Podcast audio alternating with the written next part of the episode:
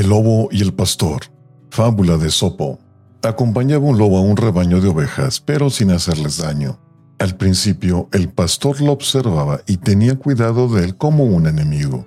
Pero como el lobo lo seguía y en ningún momento intentó robo alguno, llegó a pensar el pastor que más bien tenía un guardián de aliado. Cierto día, teniendo el pastor necesidad de ir al pueblo, dejó sus ovejas confiadamente junto al lobo y se marchó. El lobo, al ver llegado el momento oportuno, se lanzó sobre el rebaño y lo devoró casi todo. Cuando regresó el pastor y vio lo sucedido, exclamó, Bien merecido lo tengo, porque ¿de dónde saqué la idea de confiar las ovejas a un lobo?